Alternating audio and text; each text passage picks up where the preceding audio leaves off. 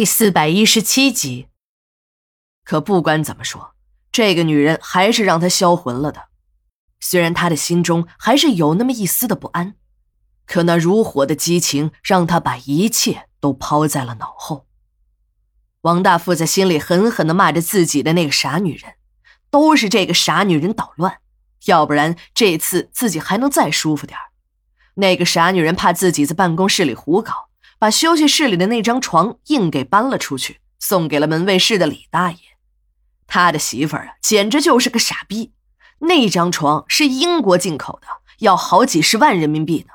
他一句话便当成了破烂送了人。这下好了，今天到了要用床的时候，床没了，这沙发上的感觉总是有些怪怪的。几次下来，他还是有点意犹未尽的感觉。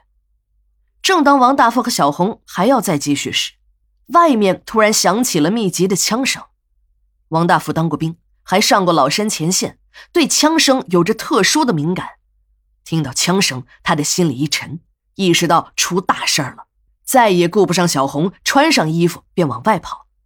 他刚跑出办公室的门，就和一个人撞了个满怀。王大富仔细一看，原来是小钱。小钱平时总是那么沉得住气，今天急成这个样子，还跑得满头大汗，上气不接下气的。出事了，打起来了，快！小钱没等王大富反应过来，拉着他就往外走。刚一看到小钱的时候，王大富吓了一大跳，还以为小钱知道了自己在搞他的老婆，前来兴师问罪的。但是小钱呢，并没有往办公室里冲，而是拉着他使劲的往外跑。这时，王大富悬着的那颗心才算放了下来。他虽然是小钱的老板，可这老板搞秘书老婆，怎么也是见不得人的事儿。他可不想因为这样一点小事儿失掉了一个得力的亲信。小钱一边拉着王大富上了车，一边和王大富汇报着：原来这事情又出在了人肉团上。王大富首创的这个人肉团，表面上是小姐们松散的个体，而事实上呢，都是在受东山实业保安部的控制。一直以来，这个人肉团都在起着良好的作用，尤其是在稳定矿工们的情绪上。更是起到了决定性的作用。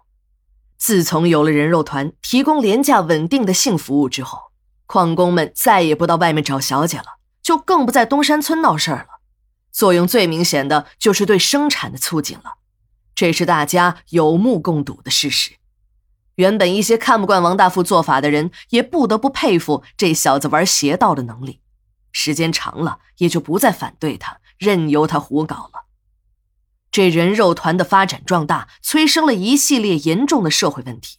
别的不说，就说对东山村这个一元村名声的损害吧，也已经到了很严重的地步。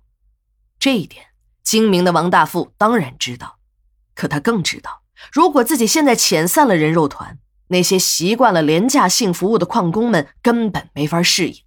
到那时候，东山村就会变得比现在更加混乱。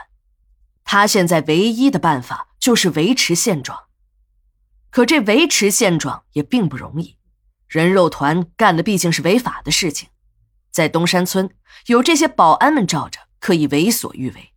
但这东山村毕竟不是真正的王国，上边还有区政府、市政府，伴着人肉团的不断臭名远播。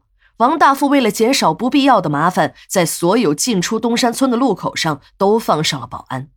二十四小时的盘查，一旦发现可疑的人员要进东山村，就会以各种理由把你拒之门外。为了让这些保安更有战斗力，王大富还以组进民兵连为由头，再加上自己和部队多年的合作关系，一些淘汰的武器以支持义元村的民兵训练为由，大量的枪支弹药被运进了东山村。就这样，王大富出任了民兵连的连长。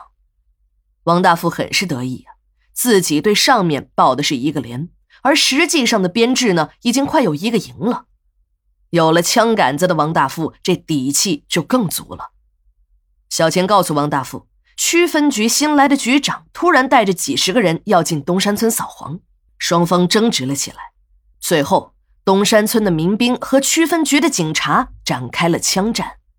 战斗的结果再一次证明了王大富这支部队的战斗力。警察被打得溃不成军，狼狈而逃。东山村的保安一举击败正规警察的事情，迅速的成了爆炸性的新闻，东山村也被推到了风口浪尖上。